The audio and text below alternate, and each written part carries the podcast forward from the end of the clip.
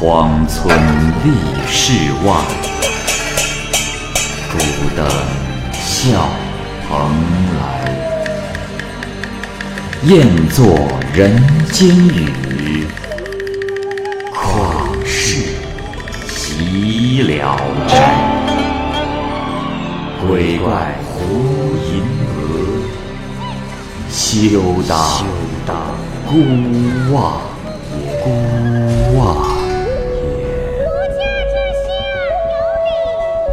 白话《聊斋故事》。《聊斋故事》之蛇人，蚂蚁播讲。东郡有一个人以耍蛇戏为生，曾经驯养过两条蛇，都是绿色的，大的那条叫大青，小的叫二青。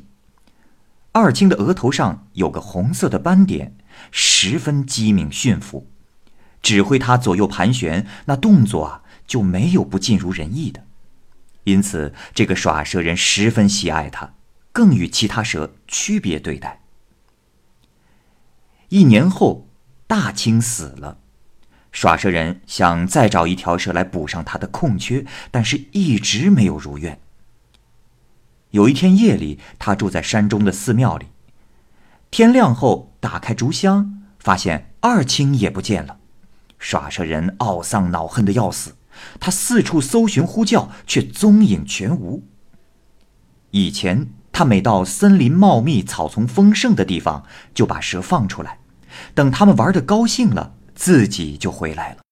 所以这次耍蛇人也寄希望于二青能够自己回来，于是就坐在那里等候。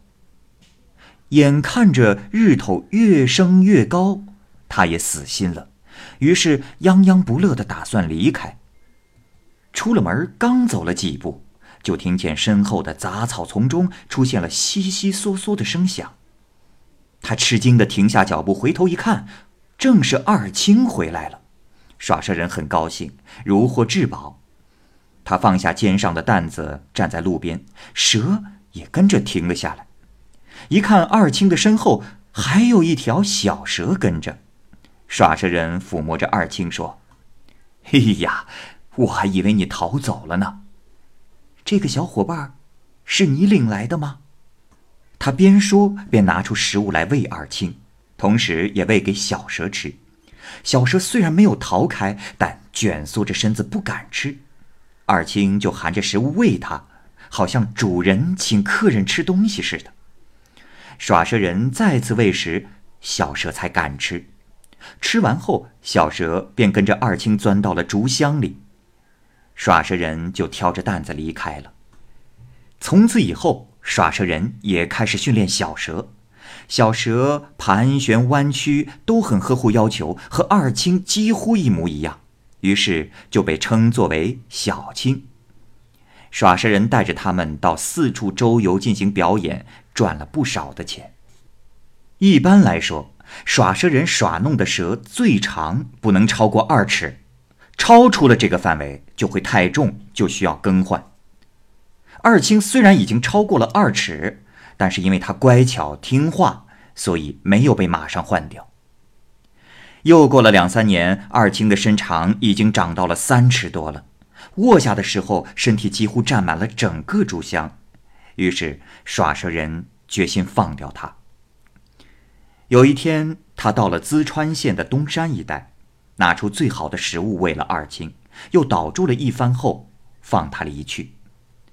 二青走不远，又马上回来了，蜿蜒盘绕在竹箱外边，而耍蛇人挥手赶他，说：“哎，走吧，天下没有不散的筵席，你从此藏身在这深山大谷之中，将来必定会成为一条神龙。”这竹香，怎么能是你的长久居身之所呢？二青这才离去，耍蛇人目送他远去。可不久，二青又返回来了，耍蛇人用手驱赶他，他也不走，只是用头不断的碰着竹香。